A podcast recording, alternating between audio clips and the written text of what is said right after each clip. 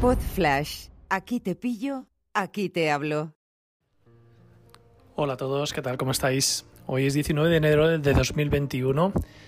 Como siempre os digo, he estado un poquito liado y, bueno, la verdad es que no me ha dado tiempo a encontrar la calma, ni el formato, ni la manera de grabar este podcast que, que os he comentado muchas veces que, que es un pod flash, ¿no? Aquí te pillo, aquí te hablo, pero ni siquiera eh, me ha dado para eso, ¿no? Mucho trabajo, muchas formaciones. La semana pasada una formación muy interesante sobre storytelling y storybrand en una firma de abogados muy importante. Y esta semana estoy con una entidad financiera también, una escuela de negocios, dándoles una formación online. Hoy tenemos una sesión de cuatro horas y la verdad que muy bien, súper contento, pero reconozco que me quita mucha energía. Me gustaría matizar en, en que estoy hasta arriba, que estoy muy liado. Me gustaría matizar que cuando digo esto, eh, me estoy refiriendo a que en este estoy muy liado, incluyo el seguir haciendo mi vida normal con mi familia. Es decir, cuando yo digo que estoy muy liado, es porque, bueno, hoy es excepción, ¿vale? Que tenga una formación por la tarde, pero bueno, evidentemente me adapto al cliente, eh, faltaría más. Pero cuando digo que estoy muy liado es porque yo mantengo mis estructuras, es decir, yo mantengo el ir a por mis hijos al colegio, mantengo el pasar eh, ratos con ellos por la tarde en el parque, mantengo todo ese tipo de cosas, ¿de acuerdo? No es un estoy hasta arriba porque estoy 24 horas trabajando. Eso ya pasó a la historia, afortunadamente. Pero sí es verdad que estos retos que me están viniendo últimamente, a nivel de formación, a nivel de tal, en algunos consigo hacer sinergia y consigo aprovechar materiales y, y contenidos, pero es verdad que sigo en una dinámica que eh, tiene una parte buenísima, que es el crecimiento profesional, eso me encanta, pero luego tiene otra parte que te quita mucha energía o, te requiere, mejor dicho, eh, mucha energía porque, porque necesitas crear un contenido nuevo. Eh, no es decir, no, la formación que diste para este grupo ahora la tienes que dar para este grupo, exactamente igual. Eso no se produce. Y sirva esto de excusa, o sea, perdón, de explicación en lugar de excusa, para esa falta de frescura, de estar centrado y demás, ¿no? Entonces, bueno, me parece muy interesante el decir que estoy muy liado, estoy hasta arriba, pero manteniendo mi paddle de los viernes, manteniendo mm, mi agenda normal, mi tiempo para mí y mi tiempo para mi familia. Y luego ya viene el trabajo, que como dice el gran Víctor Correal, es lo menos importante. Quizá algún día entiendas esta frase. Hoy quiero centrarme en Australia, en Djokovic, y quiero centrarme en la estupidez humana porque me está cabreando mucho el tema de las vacunas y los antivacunas.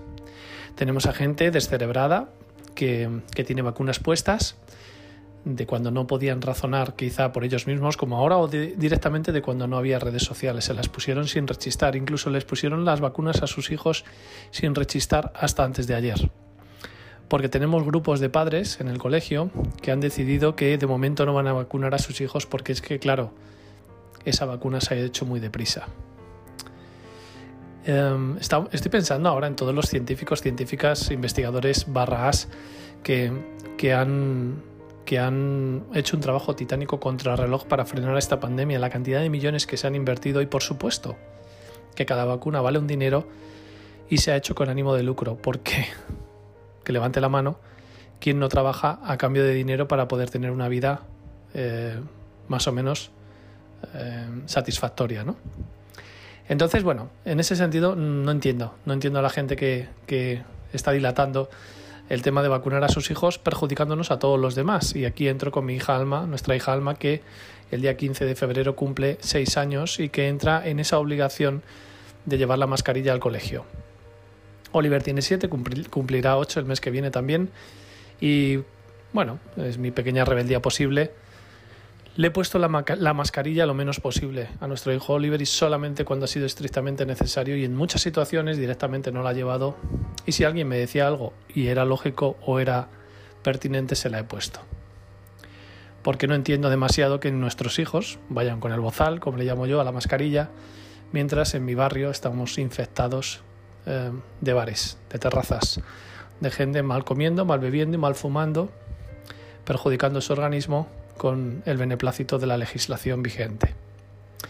Pero lo que realmente me parece que roza la estupidez humana o, directamente la abraza en todos los sentidos es el siguiente, la siguiente secuencia que quiero compartir contigo y que me recuerda mucho al mentecato de Djokovic.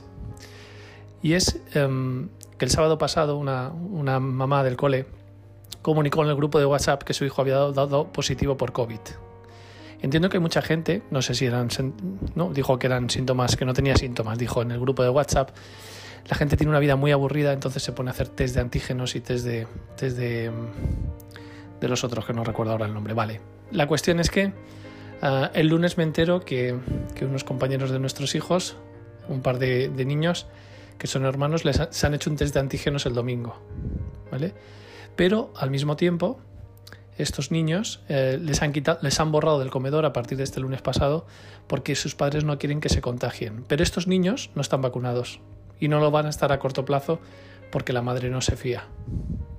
Lo cual me parece eh, de perogrullo. O sea, estás borrando a tu hijo del comedor, te estás gastando el dinero en test de antígenos, pagando a las farmacéuticas que seguramente de, de las que no te fías o que tanto odias y luego no vacunas a tus hijos y sigues en una situación perpetuando una situación provisional.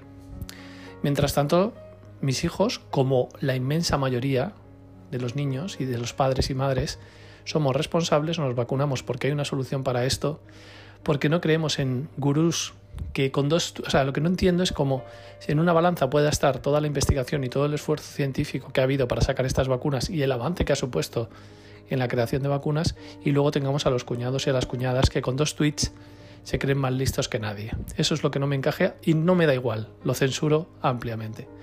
Decía que en un lado tenemos estos padres que están haciendo, se están disparando en el pie y que quizá necesitarían alguna variante que empiece, a matar niños de forma intensa para que realmente despierten de su estupidez y de su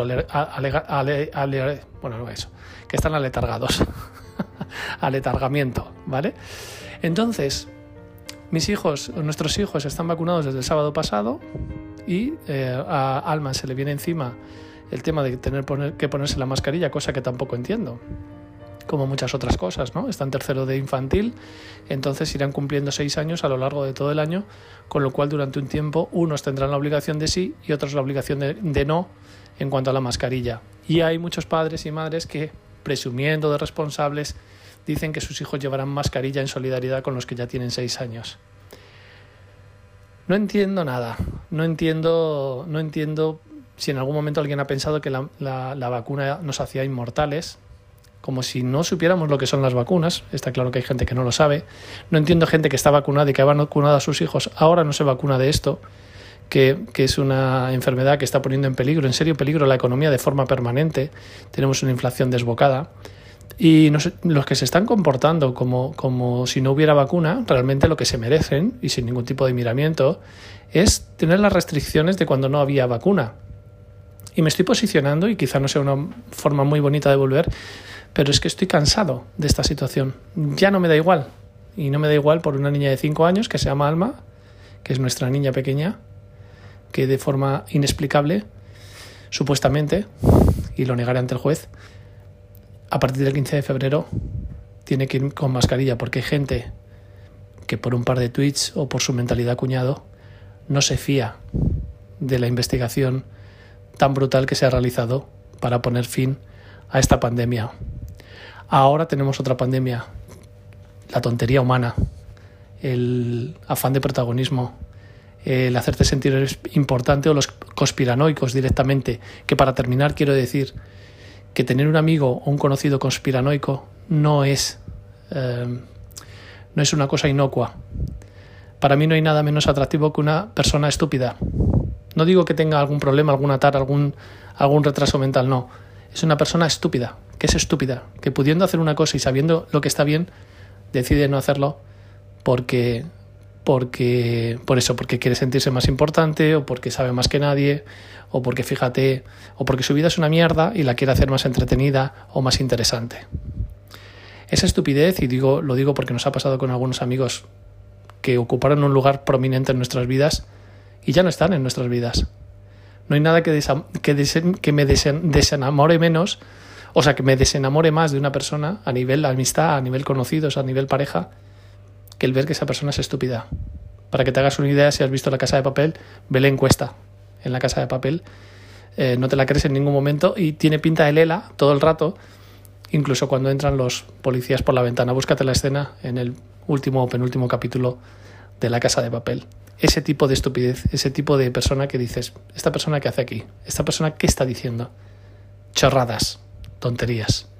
Esta pandemia, la de la estupidez humana, la de los conspiranoicos, terraplanistas, antivacunas, para esa la única cura que tenemos es hacerles responsables de sus palabras. ¿Te quieres comportar como si no hubiera, como si no hubiera vacuna? Pues aquí lo tienes.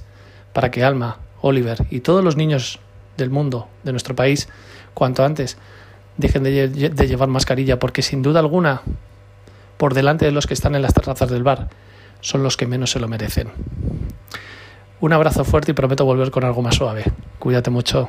Chao.